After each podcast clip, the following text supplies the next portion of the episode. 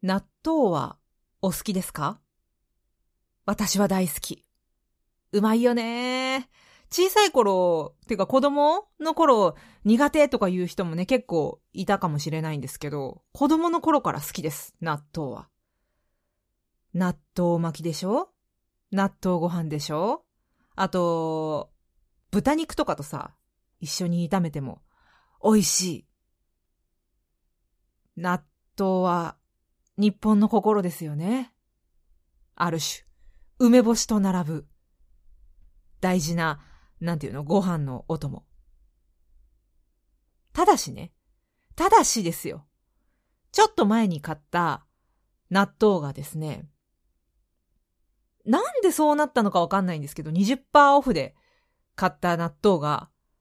だし醤油がね、ついてなかったんですよ。ね、だし醤油がついてない納豆って、ある？って思って、もしかしてそれが入ってないから20%オフって思ったんですけど、まあ、買ってみたらついてなくて、夫と二人で、え、だし醤油ないなんて、じゃあどうやって食べるんだい？みたいな 話になりまして、まあ仕方ないかって言って普通の醤油を使ってみました。なんていうの？大豆そのものの味しかしないというか、いつも食べてるあの納豆の甘辛いあの味じゃなくて、豆みたいな味がして、おーっと、これは納豆じゃないなーって。ってことはよ。っていうことは、我々は納豆に何を求めているのかっていうと、やっぱあのだし醤油の甘辛さ？あれが納豆なのかな？みたいな。要はほら、あのうなぎ？うな重のさ、うなぎなんかいらないじゃない。うなぎのタレがあればいいじゃない。みたいな。いや、そうじゃないよ。実際はうなぎがないと嫌だけど、最悪うなぎがなくても うなぎのタレで食べたっていいじゃないみたいな。なんかそういう、あれ？焼肉じゃなくて、肉じゃなくてタレを食べてんだよ、あれは。みたいな。そういう類のものだったの、納豆って。って思いました。出汁が大事なのか、出汁醤油が大事なのか、普通の醤油じゃダメってことは、やっぱりあの出汁醤油じゃないと、ダメってことなのかしら？って思ってね。塩を振るとですね、ちょっと旨味が引き立って、少し良かったかな？って感じ最終的には、めんつゆかなんかをちょっと薄めて入れてみたんですけどね。それするとまあまあ、いいかなって感じだったんですけど、めんつゆっていうか、あの、そうめんつゆ？この夏買った、もう行き場のなくなっているそうめんのつゆみたいなやつを もうそうめんしなくなっちゃったからね。どうしようかなっていうやつをちょっと入れてみたんですけど、まあ、それでも美味しか、美味しくはなったかな。あんまさ、普段出汁なんて意識せずに生きてるんですけど、実はいい仕事してんだなって、縁の下の力持ちってやつなんだなって思いました。というわけで、野望そ始まりまーす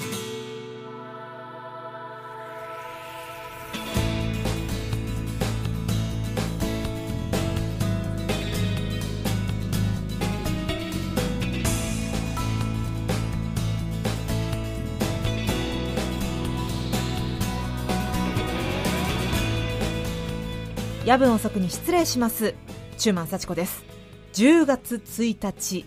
いかがお過ごしでしょうか？10月よ！もう10月。早い早い。まだ何にもできてない私今年。毎年思うけどこのぐらいの時期にああもう今年も何もできなかったなって毎年思うのよ。で結局今年も何にもできてない。悲しいね。まあ仕方がないです。何にもできてないしあんまりそんなにやる気もないっていうか。なんかね良くないですね。来年こそはって思いながら毎年生きている感じ。まあそんな私ですけれども前回ご紹介した YPad 手帳ですね。もう使わなくなってるんじゃないかってご心配の方もいらっしゃるかと思いますが、ちゃんと使ってます。だいぶね、好調ですよ。もう私の毎年買うその手帳の使い込み具合から考えたらもう絶好調ぐらい使ってます。っていうのもね、やっぱ簡略化して書き込む量がね、そんなにないようにしてるんですよ。あんまり書き込まないようにしてるから、だから時々思い出したようにちょこちょこちょこっと書いていくぐらいですね。あとはもうほんとタスク管理で使ってるので、っていうかこのタスク管理のところがね、結構肝だなって思ったんですよ。要は、これやった、あれやった、あ、次これやらなきゃとかいう確認のために開くでしょう。ってことは、毎日開くのよ、手帳をちゃんと。いや、もうほんと、大発明、大発見みたいに言ってますけど、当たり前のことなんですけどね。当たり前のことなんだけど、手帳を毎日開くっていう、その、なんていうの、習慣というか、その感じができただけでも、絶好調なんじゃないかなと。こうやってね、歩数とか、あと、基礎練やりましたかとか、ボールペン習字は今週1週間1回もやってないですね。やるって決めたのに1回もやってないとか。まあその一方でお仕事はここをやりましたあそこをやりましたっていうのをねこうチェックしていっているわけですけども。まあ絶好調。ただしここでもね正しがつくのよ。色がない。私ね中学の時からずっとそうなんですけどノートはね完全に白黒なんですよ。普通さ女子で文具好きでとかなるとさ、もうキラッキララメラメのさ、いや逆に見にくくないみたいなボールペンとか、ラメが入ったね、ボールペンとかメタリック系とかなんかそういうの使ったり、なんか無駄に色分けしたマーカーで線引きが行われていたりとか、そんなに囲まなきゃいけませんぐらい、なんかこう項目をいろいろ囲んだりとか、でほら見出しのところにはちょっと見出しっぽく赤でデカデカと書いてみたいなのをやってる子とかいたと思うんです。ノートをまとめるっていうのはそういうことをするのが一番いいと思うんですけど私はね中学校の頃からそういうの一切やらず全部シャーペン黒で表現してたわけです。みんなが赤で線を引くところは二重線とか。青で引くだろうなっていうところは波線とか。そういう分け方をしてたんですね。で先生が図を書いてここからここまでをなんか赤のチョークで塗っていたみたいなところはなんかちょっと濃いめに塗ったりとか濃いめに斜線入れたりとか。で黄色のところは網掛けにしたとか。なんかそういう感じでもう全く色なくノートを取っていたんですね。で、友達からはね、何それ黒って言われてたんですけど、まあ、生物の先生が、なんかノート提出してね、返すときに、あなたのノート見やすいわねって言ってくれたのがすごく嬉しかったんで、その方式を続けてきたと。生物の先生とそんなに仲良くあったわけじゃないんですけど、生物の先生との思い出はあんまりないんですけど、でもなんか見やすいって褒められたのを覚えてる。だからもう私はノートというものは、まあ本人が見やすければいいという感覚で生きてきたので、えー、手帳もなんか白黒。で、このままじゃいかんと。あまりにも白黒すぎると思ったので、手持ちのピンクのマーカーでちょっと線引いてみたりとか、赤ボールペンでちょっと入れてみたりとか、あと、何年か前に行った台湾で買って帰ったマスキングテープを使ってみたりとか、まあそういう感じで使っています。で、だから、あんまりにもこう可愛げがないのがいけないので、マーカーもね、ピンクだけじゃちょっとあれだしっていうのもあって、探してるんですよ。手帳用のマーカー。できればあの、仕事とかで使うさ、墨って書いたハンコあるじゃん。あれのちっちゃいやつとかないかなと思って、あの、ボールペンのキャップみたいなところに墨ってついてるスタンプみたいな。あれがあったら、もう、この仕事終わりましたよ、墨、みたいな。なんかそういうのとか押していけたらいいなって思うんだけどさ。あれ意外と高いんだよね。ああいう事務用品みたいなやつって。まあなんかいい感じの、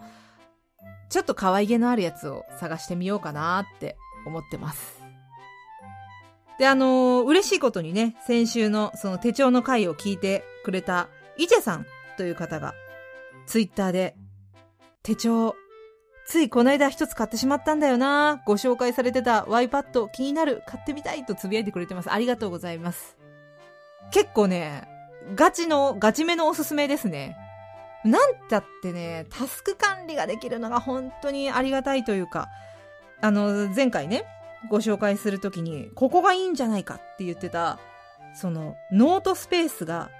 1週間分のスケジュールの直後に来ていること。これもね、かなりいい感じですね。だから、スケジュール管理、タスク管理のページを開くじゃない？で、パッとそういえばメモなんか書いてたっけみたいな感じでメモをパッと見られるっていうのはもう非常に使いやすい。だから、さすが、やっぱあの、デザイナーの方？なんか結構こだわって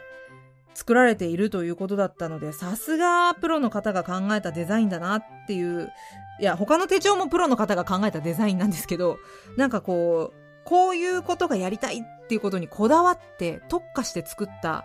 手帳なんだなっていうのがね、よくわかるなと。ちょっとシールとか貼ってデコっていこうかな。なんかあの、うさ丸のシールをこの間引き出しの奥底から見つけてしまったので、えー、ちょっとデコっていこうかなと思っていますけども、イチェさん、もうね、手帳はすでにお持ちということでしたので、あの、無理にということではないんですけれども、まあでも、もし、お店とかでね、見つけたら、ちょっと手に取って見てみていただけたらなって感じです。手帳との関係も手探りだよね。最初から完璧に使いこなせているというよりは、ちょっとずつマーカーを揃えてみて、使うスタンプを揃えてみて、で、これの、これの項目のやつはこのスタンプとかいうのを決めていくと楽しんでいけるんでしょうか？人間関係も最初は手探りですけど、手帳も手探りの時間ですね。っていうことをなんか無理やり、あの、原稿に書いてたんで 無理やり話をまとめようとしてますけど、まあそんなこんなで iPad 絶好調です。じゃあそんな感じで、オープニングナンバー言っておきましょうか。プレゼンス4、プレゼンス4って読んだらいいのかな？これは。大豆田十和子と3人の元夫、エンディングです。それに続けて、インディゴラエンド、容疑者は走る。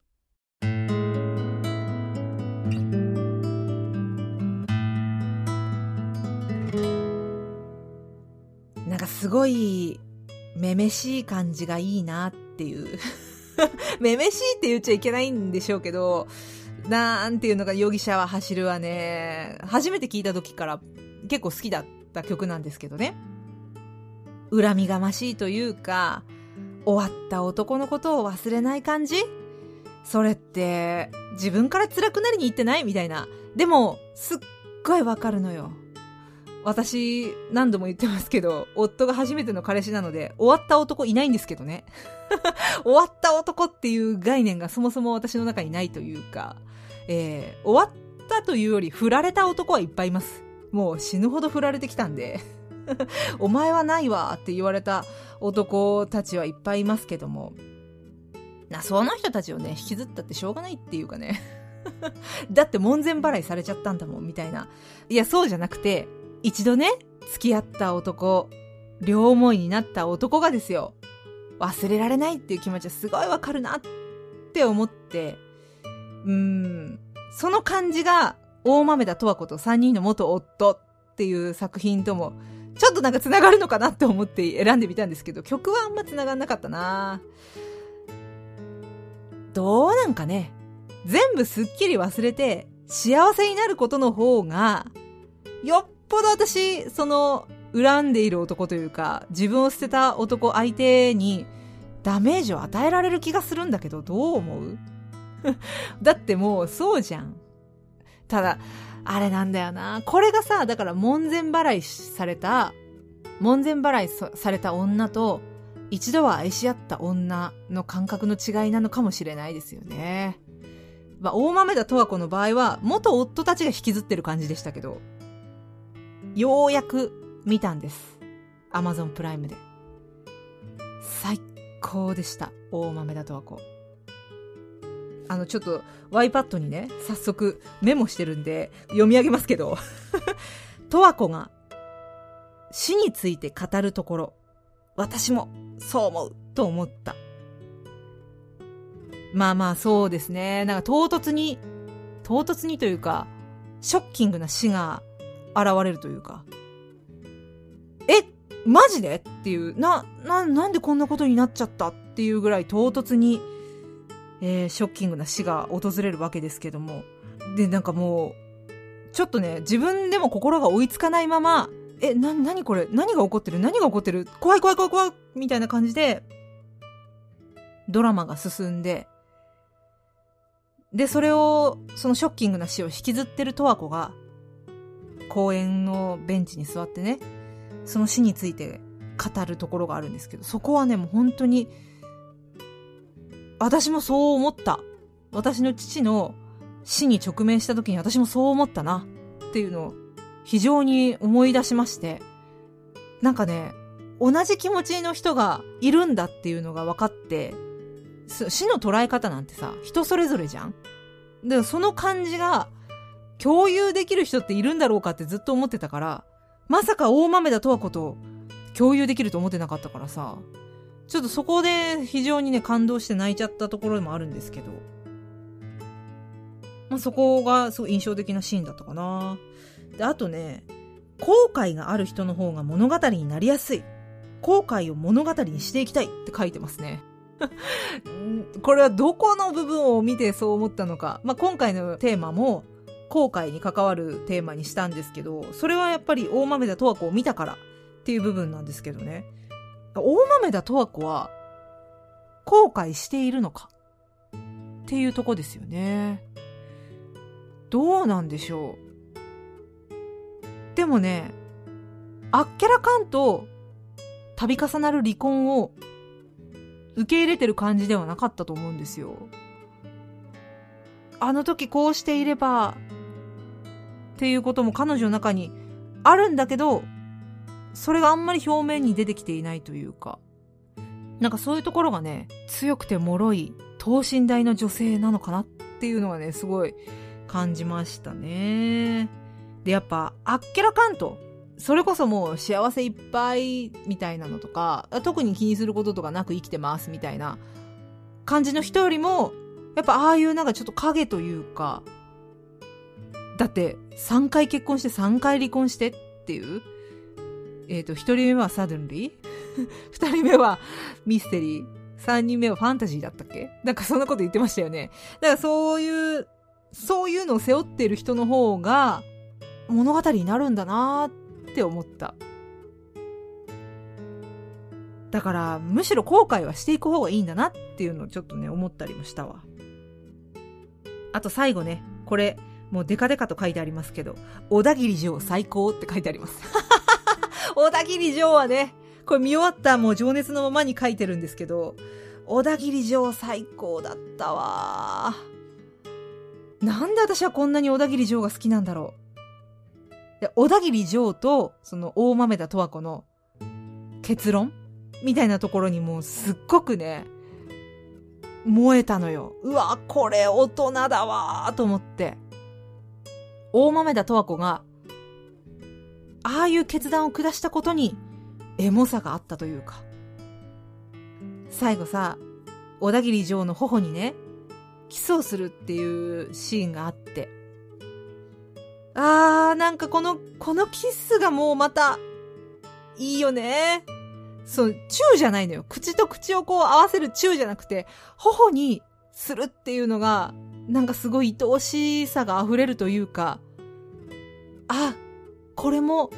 本当の気持ちだったんだなっていう、本当の愛だったんだなっていうのがね、すごいなんかわか、伝わってきた気がする。っていう、まあそれぐらい なんか一人で勝手に大豆田十和子に感情移入して盛り上がっていったわけなんですけど、私が勝手にね。なんだろうね。私、十和子ぐらい器のでかい女になりたいなと思ったわ。器よやっぱ結局、人間関係、器のでかさがものを言うというかね。どれだけ自分ではないもの、自分とは違うものを受け入れていくか。そして、それを受け流すじゃなくて、受け入れた上で、でも自分のところも譲らずに受け入れさせた上で、妥協点というか、共存していく感じ。あれがね、やっぱ、若い子にはない魅力になるんじゃないかなと思うんです。もう私の20代の頃なんかさ、ほんと、触ったら切れるみたいな、ジャックナイフみたいな 若い頃を過ごしましたんで、ほんと10代、20代前半なんかもうほんと、右も左も分かってないくせにさ、偉そうに一人で生きてきたみたいな顔してさ、もう、すべての大人を嫌ってた、みたいな 時代が私にもあったんですけど、でもなんかこう、だんだんだんだんこう20代後半ぐらいから、あれ？このままじゃちょっと違うなみたいな、自分今までの自分ちょっと恥ずかしいな、みたいなのを自覚してきて、で、私は30代に入ったあたりから、どうあるのが理想なのか。若者っていうにはおこがましい気がするし、そして本当の真の若者たちからは、もうあなたは若者じゃないですって顔で見られるし、でも、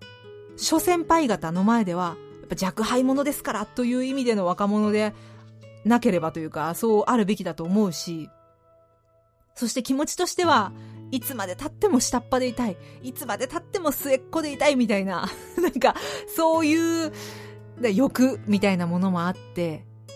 じゃあ、どのようにして世の中に身を置いていくか。そしてね、また一つ、女っていうのがあるじゃないですか。まあ、いろんな、今はいろんな性別がありますけども、女として生きていくとはどういうことなのか。まだ子供がいない既婚の女として、この社会にどう身を置くべきなのか。とかね。なんかそういうところにすっごいね、悩んでいるんです。ずっと。主婦ではあるし、でも一方でラジオっていうお仕事もしていて、で、ラジオっていうお仕事は、ジムのお仕事であるとか、ちょっとしたパートのお仕事であるとかとは、またちょっと違った少し特殊なお仕事である気もしているし、そういうお仕事をしつつ、またこのポッドキャストという媒体を使って、しゃしゃり出る。世の中にしゃしゃり出ている身としては、どういう感じで世の中に身を置けば、誰からも嫌われない感じで生きていけるかなみたいな、なんか生きやすいかなっていうのをすごい悩んできたんですよね。そういう私が見た大豆田十和子という女性は、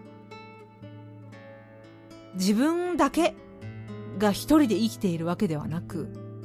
元夫たちのことを疎ましい半分、愛おしい半分で生きていて、そして娘がいて、で、ちょっとめんどくさい父親がいてみたいな、なんかそういうなんかこう大豆田十和子のあの姿っていうのは、すごくね、魅力的で理想的だなって私は思いました。でね、さっき挟んだ曲、プレゼンスってあの、一連の曲があるんですけど、あの中で、私が選んだ幸せの姿っていう言葉、歌詞が出てくるんですけども、それがね、やっぱ、なんか、今の時代を生きるすべての人たちに届けたいというか受け止めてほしいメッセージなのかなって思ったの。幸せの姿は自分で選んでいいんだという、なんか自分で決めていいんだっていうところ、そこがね、なんかこの今の時代の難しさであり、まあ、自由さというか、面白さなのかなっていうのをね、非常に感じましたね。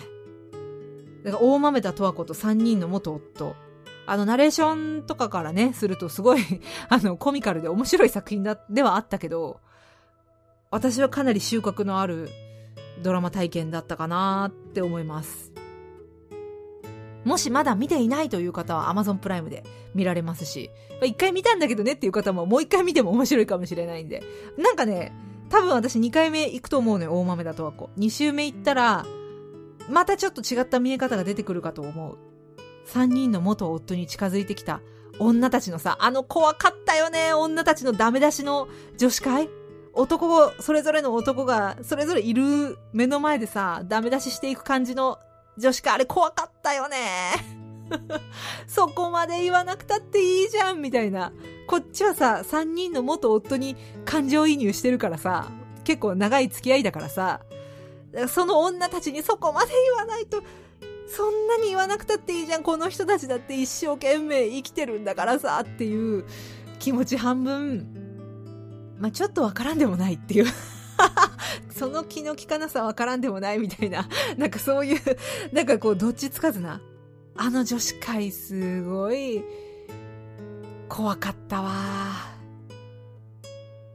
まあそんな感じで、えー、大豆田十和子と3人の元夫、おすすめだよっていうお話でした。じゃあ、一曲挟んでパート3に行きます。ダダレイ。ゲスの極み乙女の休日課長とレイス、エツコからなるバンドだそうです。ダダレイ。えー、9月22日リリースのアルバムガーラから流行。夜分遅くに失礼します。今回のテーマは、こんなはずじゃなかった。大豆田十和子を見てね。なんかそういうの、あった方がいいんだろうなって。後悔も何にもない人よりも、ちょっと後悔背負ってるぐらいの人の方が魅力的なんだなって思ってのこのテーマです。後悔することあります？日頃。私はね、毎週じゃないけど、このやぶおその配信とか、それから、まあラジオでのお仕事でもそうですけど、おしゃべりした後ってね、ものすごい後悔とか、あそこはああすればよかったのにとかいうのがめちゃくちゃあるんですよ、毎回。まあありがたいことでもあると思うんですね。つまり、そういうのに気がつける、それは伸びしろですねっていうことじゃないですか。懐かしいな、伸びしろですねって。でもなんか、一回でいいから、なんか後悔なく、収録だの、放送だの、終えてみたい。終わった途端からずっと後悔の連続ですもんね。後悔するってさ、すごいマイナスなことだと思ってたの。あの時ああしとけばよかったなんていうのはさ、あの時できなかったやつが悪いわけじゃん。ってことはもういつまで経っても成長しねえなっていう、いつまで経ってもダメなやつだなっていう、まあその証拠なんじゃないかと。後悔ばかりを抱えてしまうのは。って思ってたんですけど。まあでも大豆田とはこう、を見てたらよ。だから夫もさ、いろいろ後悔を抱えているだろうし、十和子自身もいろいろ後悔があるだろうし、他のキャラクターたちもさ、いろんな後悔を抱えているんだなっていうのを分かって、あ、そんなに悪いことじゃないんだな。その後悔が彼らそれぞれの魅力になり人間的な幅になってるわけだから。むしろ後悔がない方が、ちょっと艶が足りない。お肌の艶が足りないわよと。後悔があった方がちょっと艶っぽくなるわ、お肌は。っていうね。マットな肌でいいのは若いうちだけよっていうね。年取ったら、年を重ねたらやっぱちょっと艶があった方がいいんだわ。なんでこんなに年を重ねた、年を重ねたっていう話をするかっていうと、えー、今週私、潜在写真撮りに行ったからなんですけどね。年々体型がさ、全然話変わってるよ。年々体型が、おばさん体型になってってるのよね。ここがおばさんなんだよなっていうんじゃなくて、そこはかとなくおばさんなのよ、体型が。どういうこと？なんか、あれ腰回りがちょっと？みたいなやっぱウエストかな？一番ウエストに感じるかな？あとね、あの、バストアップも撮るんですけど、潜在写真。バストアップと全身写真撮るんですけど、バストアップを見て思うのは、やっぱ顎。顎周りがね、もやもやしてくるっていうか、輪郭がはっきりしなくなってくるというか、もうちょっとここくっきり顎出てませんでしたっけ？私みたいな。顎尖ってませんでしたっけ？私みたいな。なんかそういうのとか、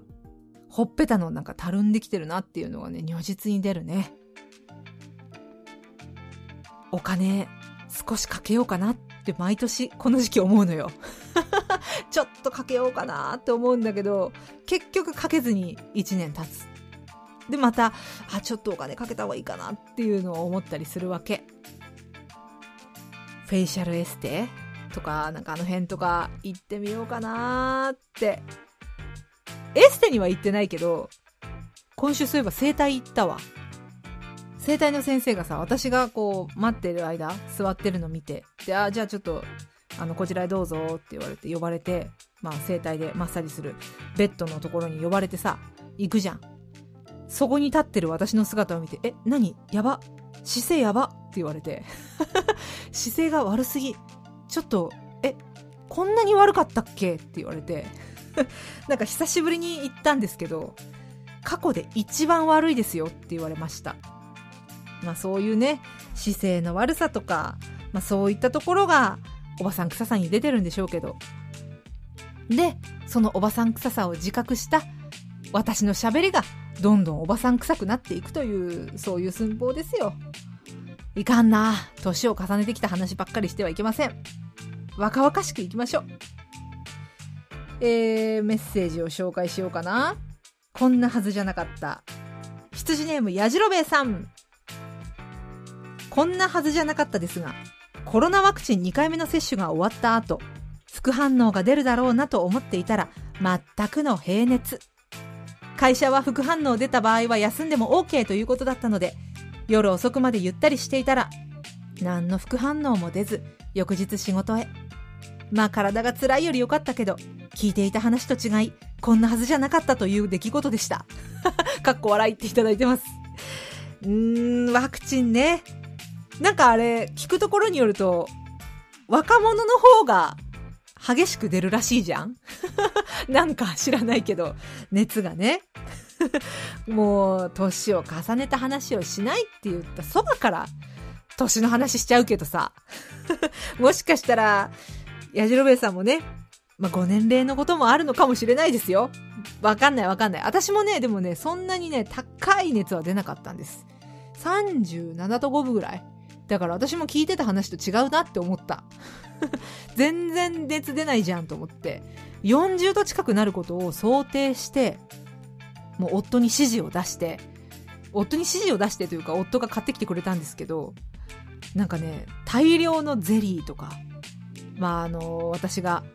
食べたくなったら時のためにちょっと塩っぽいものが食べたくなった時のために缶詰とか、あとうどんとか、大量に買ってきてくれてたんですけど、ほとんどいらない。ほとんどいらなかったぐらい、えー、平熱、まあ、37度5分だったんですけど、私も最高で。ま、食欲なかったからね、そんなに食べなかったですし、まあ、全身のだるみは出ましたけど、やじろべえさんは特に反応なかったと いうことですけども。まあでもね、きついよりはいいかな。だってさ、よく考えたらよ、このコロナワクチンがさ、もしかしたらこれからインフルエンザワクチンと同じぐらい、スタンダードに毎年受けなきゃいけなくなるかもしれないわけでしょ？だったら副反応出ない方がいいよ。もう毎回毎回そんな高熱出してたら体がもう持たないよね。だからさ、きつい思いはね、しない方がいいの。後悔は多少した方がいいかもしれないけど、きつい思いはね、しない方がいいのよ。きつい思いはしたくない。できる限り楽に生きたい。そういう精神でいこう。だから、よかったのよ。なんか、でもね、こう、夫と言ってたんだけどさ、あんまり副反応が出ないのもさ、逆に不安じゃない？ちゃんと交代できたんだろうかみたいな不安もね、多少ありますわね。まあでも、無事2回目の接種が終わって、よかったなっていう、もうそれだけですよ。本当に。そう、ワクチンを打つこと自体がさ、怖いって思ってたしね。何が起こるかわからないじゃない？で、実際、その副反応で、その耐えられないぐらいの、まあ、あの、激しい反応が出てしまった方、亡くなった方もいらっしゃるわけですから、まあ、出ないっていうのが、副反応が出ないっていうのが一番いいんです。無事終わってよかった。追伸で、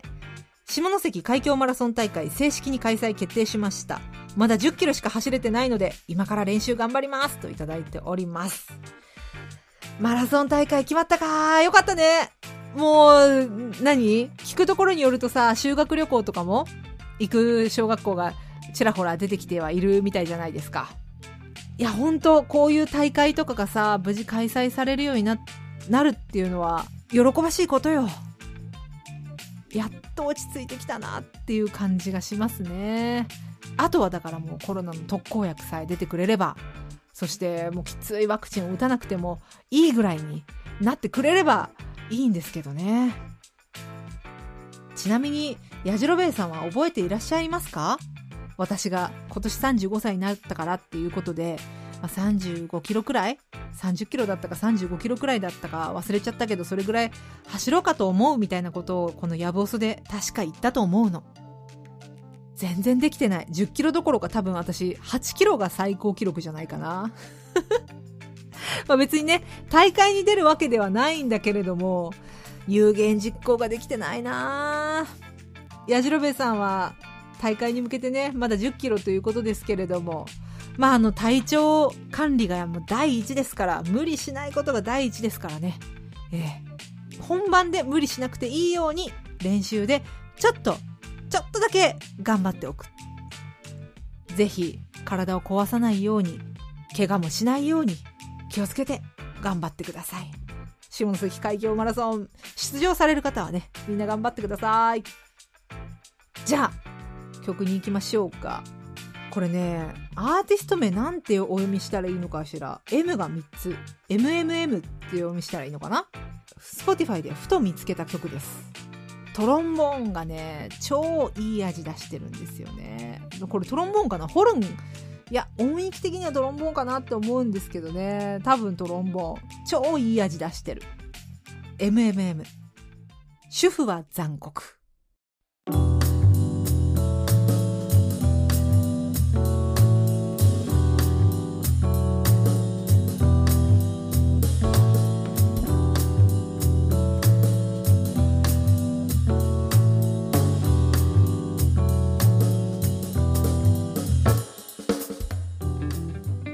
がピンときたかってこの歌詞よ。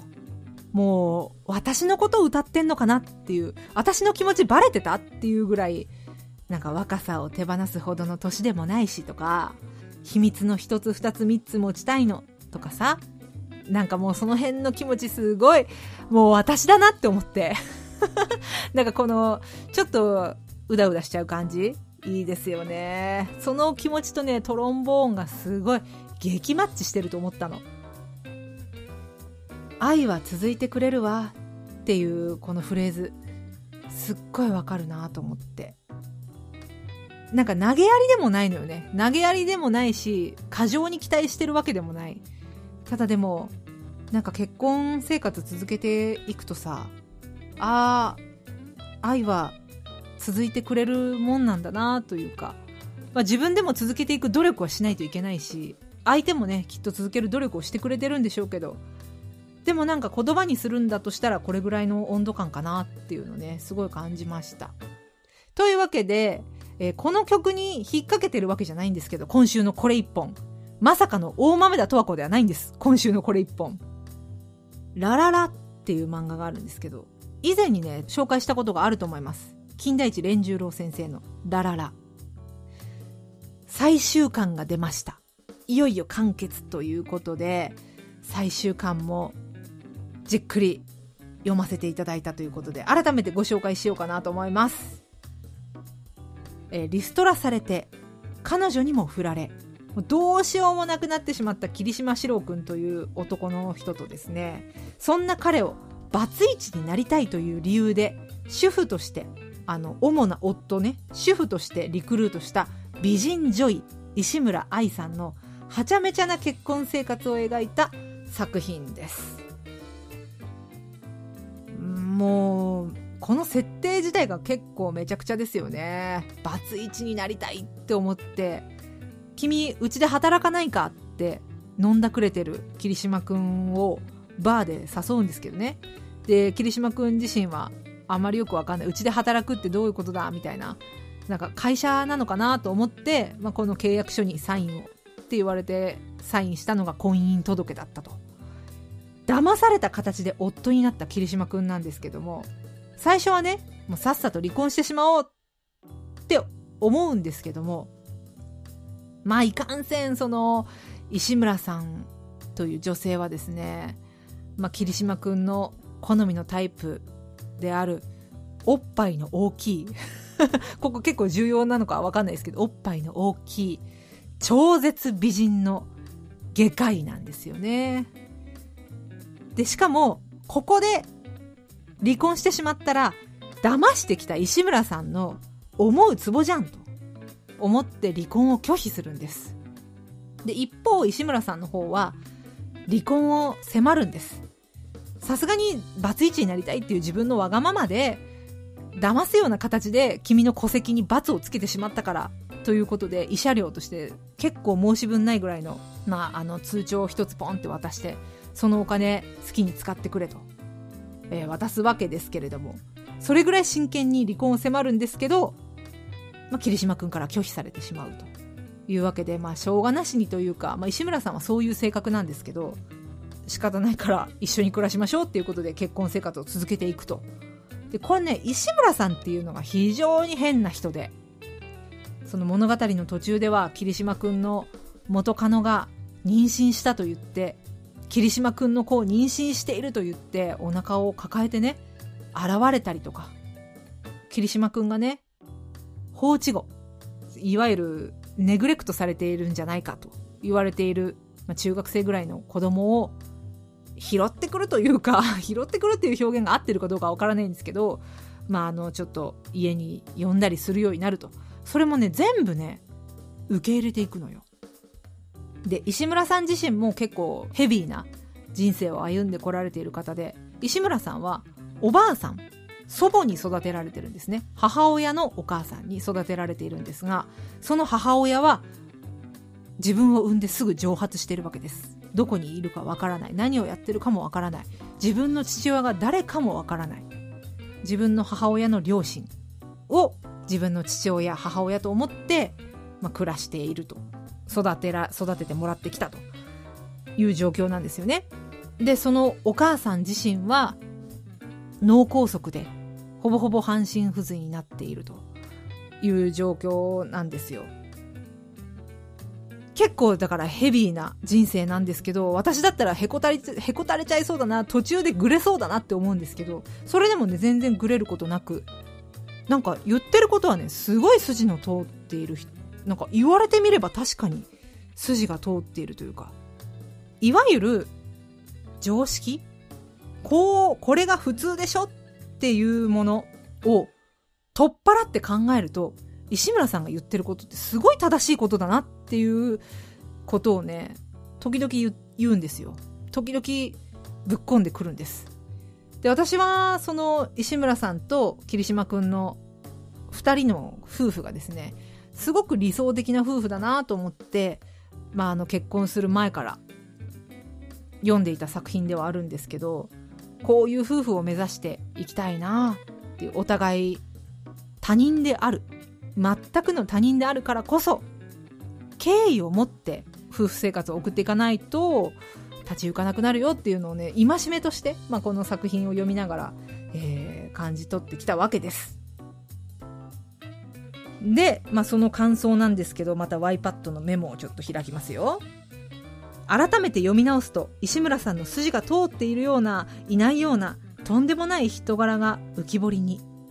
四郎くんの元カノや淳くん、さっき言った放置後ですね。淳くんの父親、母親には憤りすら感じる。どうしてそうなるんだと。石村さんの破天荒、そして淳くんの悲壮を受け止める四郎くんの器のデカさにただただ尊敬。まあ、この感想を書いた時点では、石村さんよりも四郎くんの器のデカさに尊敬をしたわけですね。人を受け入れられるって偉大と書いています。そうね。確かにそうかもしれない。だから大豆田十和子もさ、結局、その夫たちを受け入れ、そして夫たちとうまくいかず、別れてきた。3回結婚し3回離婚した自分を受け入れてきたわけでしょ？そして桐島くんは、この空気が読めず、なんだか時々常識外れなことを言ってしまう石村さんと放置後の淳君を受け入れていったもう本当に器がでかい男ですよ。最終的にはね4人家族になるんですけど4番目もね4番目の家族もねまたななんでそんなことなりました？っていう経緯で家族になっていくわけですけども最後はやっぱ大団円というかね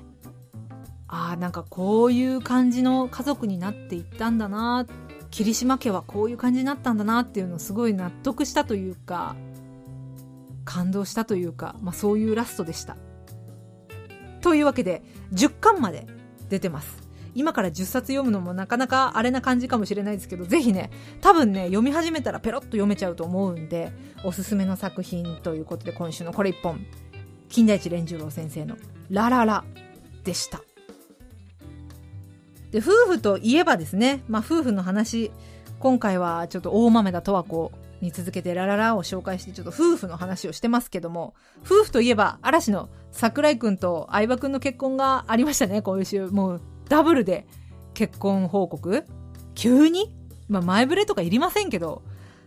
なんか、うわどんどん結婚するじゃん、嵐と思ってね。そういうところもちょっと、えー、面白い一週間でありましたが、それにちょっと関係あるのかな、このメッセージは。羊ネーム、豚骨ラーメン1号さん。ありがとうございます。台風が関東に近づくのでお気をつけくださいといただいておりますが、さっきまでものすごい雨だったわ。うち住んでるところ。ザーッと降ってたけど、今はちょっと落ち着いてますね。こんなはずじゃなかった。嵐のお二人の結婚発表がありましたが、嵐の結婚には苦い思い出があります。嫁さんはジュニアの頃からの嵐ファンで、特に二宮くんが大好き。その二宮くんの結婚発表の時は、そりゃ大変でした。発表は11月。その時僕は12月の忘年会の幹事の真っ最中でした。社内で回覧を回し、漢字特権で行きたいお店を予約して、準備万端。そこに結婚発表です。さらに12月は、嫁さんが超楽しみにしていた博多での嵐のコンサートの予定でしたが、キャンセル。ファンクラブは脱会。その影響がいろいろ出て、僕は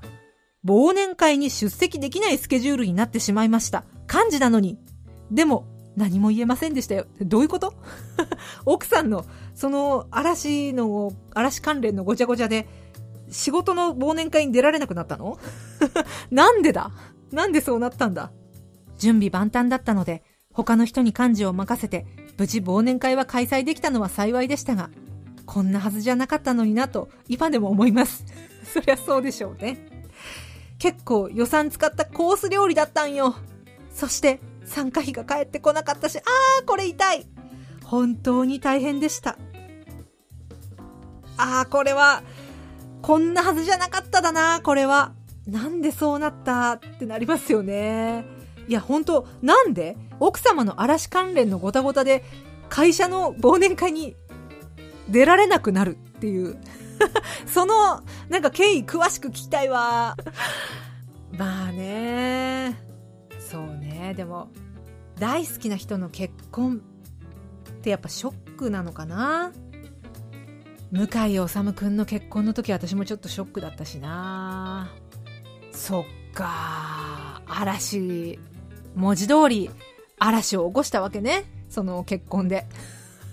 結婚発表で。今回はどうでした？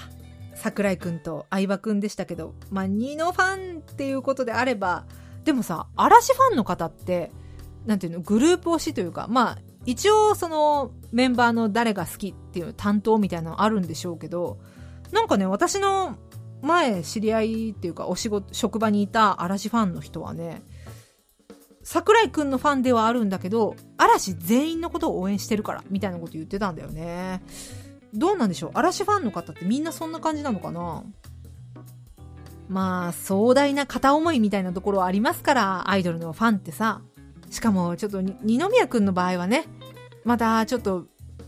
そこでっていうタイミングに対する、タイミングとか発表の仕方的なところに対する、こう、ファンからのちょっとクレームじゃないけど、まあちょっとなんかいろいろあったみたいですから、まあそこは大変だったんでしょうね。豚骨ラーメン1号さんはそれを受け止めてあげたのね、全部。その奥さんを受け止めてあげたのよ。器のでかいことよラーメン丼ぐらいあるんじゃない？やっぱ日頃替え玉もしてるでしょうから、器もどんどんでかくなってるわよ。うん。お疲れ様でした。えっと、ちょっと続きがあって、チューマさんの結婚相手は一般人の方一般人だけど社長だとか、一般人だけど10億円の豪邸に住んでるとかはありませんか？もう10億円の豪邸に住んでるのは一般人とは言いません。10億円の豪邸に住んでる人と言います。えっとね、まあ私も、ちょっとあの、パーソナリティみたいなラジオでおしゃべりする仕事はさせてもらってますけど、ほぼほぼパンピーですからね。私もパンピーですから、夫もね、びっくりするぐらいパンピーですよ。もう本当お家もね、全然普通の、まあ、さすが都内ですねっていうぐらいの金額の家賃のところに住んでもアップアップしながら暮らしてます。夫はね、学者さんです。なんか、研究職？学者さんです。なんかそういうことをやってる人です。なんで、まああの、一回ね、野望さに夫をちょっとゲストにしてみようかみたいな話もちょっとあったんですけど、本人が照れくさいということで あの、出なくなり、その話は立ち消えになりましたけども。まあ音楽好きの学者さん、全然違う業界というか業種の人なので、面白いですよ。私が働いてるのはこういう場所ですよっていう話をして夫はこういうとこで働いてるよみたいな話を結構するんですけど情報交換みたいにするんですけどやっぱね全然違うから私が働いてきたその OL とかねああいう仕事ともまた違うし。私にとってさ大学って学校だけどさ彼にとっては職場だからね。大学っていうのは会社なんだなっていうのをねあの時々話聞きながら思ったりするみたいなね。だからそういうのも面白いなって思いながら夫婦でそこそこ仲良く、時々私も夫を振り回しながら 暮らしていますよ。夫に受け入れてもらいながら、私もね、時々夫を、うん、しょうがねえなっつって受け入れながら暮らしています。相方がいるとさ、なんかその分、振り回されることも多くなるから、大変っちゃ大変だけど、まあ、楽しいっちゃ楽しいかな。なんか、この間、つまみになる話だっけ？かなんかで結婚のメリットは？みたいな話出てましたけど、まず結婚にメリットを求めてる時点で、なかなかね、結婚にメリットは求めちゃいけないなっていうのを二人で見ながら、え夫と言ってたんですけど、メリット、メリットはないもんね。デメリットは、あげようと思えばあげられるのかもしれないけど、でもなんか、あんまりそのメリットなくても一緒にいられるのが夫婦っていうか、損得なしに、かけねなく一緒にいられるっていうのが夫婦だと思うんで、まあメリットとは言わないですけど、でもやっぱ、振り回されるデメリット、そして振り回されることによって面白いことが起こるメリット。まあそこをメリットデメリットって言ったらそうなのかなって思うな。まさか自分が嵐の結婚に振り回されるとは思わなかったよね ちょっと面白いなと思いました。じゃあ、ラストエンディングに向けてのナンバーいきましょうか。I don't like Monday 音楽のようにに続けてグリムスパンキー情熱